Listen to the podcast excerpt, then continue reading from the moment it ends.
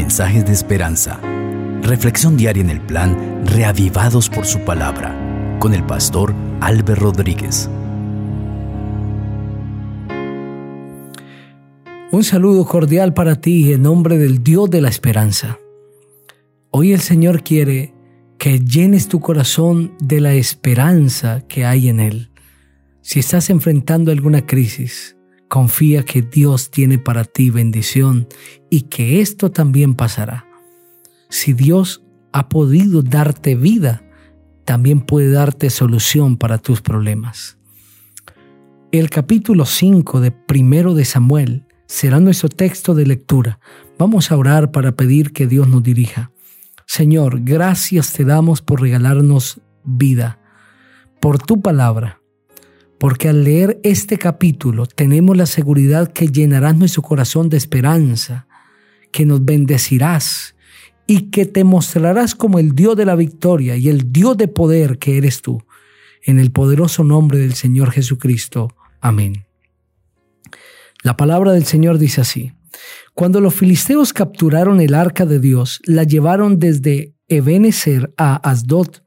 Tomaron los filisteos el arca de Dios, la metieron en la casa de Dagón y la pusieron junto a Dagón. Cuando al siguiente día los de Asdod se levantaron de mañana, encontraron a Dagón postrado en tierra, delante del arca de Jehová. Tomaron a Dagón y lo devolvieron a su lugar. Al levantarse de nuevo de mañana, al siguiente día, Dagón había caído postrado en tierra delante del arca de Jehová, y la cabeza de Dagón y sus dos manos estaban cortadas sobre el umbral. A Dagón solamente le quedaba el tronco. Por esta causa los sacerdotes de Dagón y todos los que entran en el templo de Dagón no pisan el umbral de Dagón en Asdod hasta el día de hoy. La mano de Jehová cayó sobre los de Asdod y los destruyó hiriéndolos con tumores en Asdod y en todo su territorio. Al ver esto los de Asdod dijeron, que no se quede entre nosotros el arca de Dios de Israel, porque su mano se ha endurecido contra nosotros y contra nuestro Dios Dagón. Convocaron pues a todos los príncipes de los filisteos y les preguntaron, ¿qué haremos como en el arca del Dios de Israel? Ellos respondieron, trasládese el arca del Dios de Israel a Gat, y trasladaron allá el arca del Dios de Israel. Pero cuando se la llevaron, la mano de Jehová cayó sobre la ciudad provocando un gran pánico y afligió a los hombres de aquella ciudad, y desde el más pequeño hasta el mayor se llenaron de tumores. Entonces enviaron el arca de Dios a Ecrón.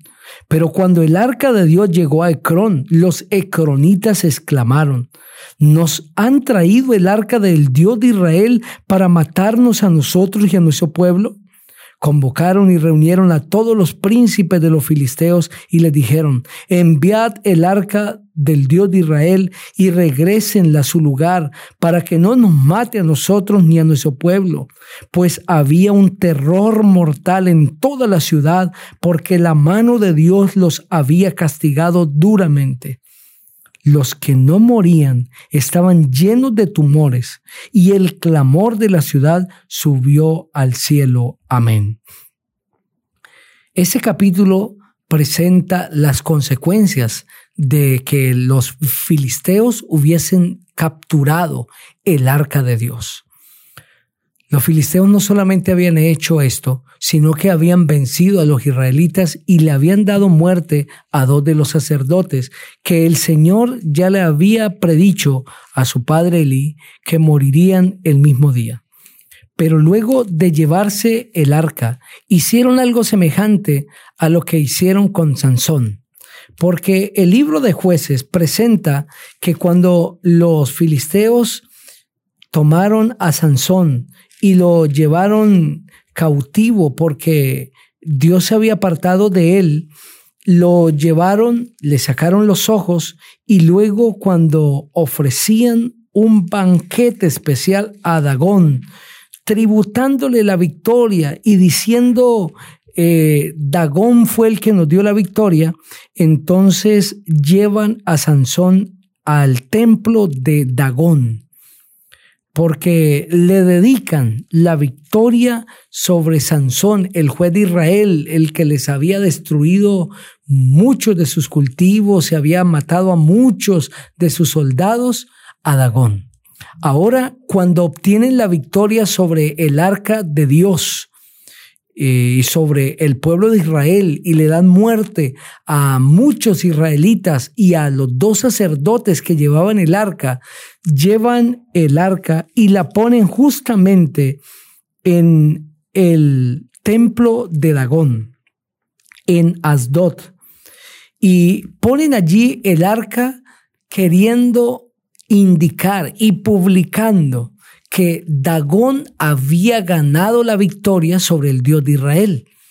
Pero la sorpresa es que al siguiente día en la mañana encuentran a Dagón postrado en tierra frente al arca de Dios. Es decir, Dagón está postrado rindiendo adoración al arca de Dios, ese, ese Dios pagano, muerto, pero que representaba mucho para los filisteos y con el que Dios iba a enviar un mensaje a los filisteos y a todo el mundo. Vuelven a Dagón en su lugar, pero al siguiente día no solamente se encuentran con Dagón postrado en tierra, sino Dagón decapitado, Dagón postrado y también sus dos extremidades superiores habían sido cortadas. Dagón había sido vencido. ¿Y por quién había sido vencido? Por el Dios de Israel. Este Dios, que era mitad hombre y mitad pez, llegó a ser vencido por el Dios de Israel. Los filisteos consideraban a Dagón su Dios principal y le llamaban el Dios protector de los cultivos, el Dios de la fertilidad, el Dios del el arado, eh, el Dios protector, pero Dios finalmente indica que Él está por encima de Dagón. Y ese día los filisteos reciben el mensaje y es que el Dios de Israel es más poderoso que Dagón el haber decapitado a Dagón, el haberle quitado sus extremidades superiores y que encontraran únicamente el tronco en el suelo, representaba una victoria total sobre Dagón. Esa victoria fue la misma que obtuvo David sobre Goliat Recuerden que cuando David vence a Goliat, le corta la cabeza porque esto representaba una victoria total, un aplastamiento total. Esto es lo que el Señor le está emitiendo a los filisteos. Ellos entienden el mensaje. El Dios de Israel obtiene una victoria total sobre Dagón. No hay un ser que pueda superar el poder del el Dios soberano, el Dios del cielo. Dagón no solamente representaba una deidad filistea, sino que por su paganismo representaba a Satanás. Y aquí Dios estaba enviando un mensaje para todo el mundo y para nosotros también, y es que el Dios del cielo posee tal poder que puede ganar la victoria y la ha ganado sobre el mismo enemigo, sobre el mismo diablo. Ante el poder de Dios, todo poder humano y espiritual tiene que rendirse. Por eso la palabra del Señor dice en Filipenses, el capítulo 5, que delante de Dios se ha de doblar toda rodilla, los que están en los cielos, en la tierra y debajo de la tierra.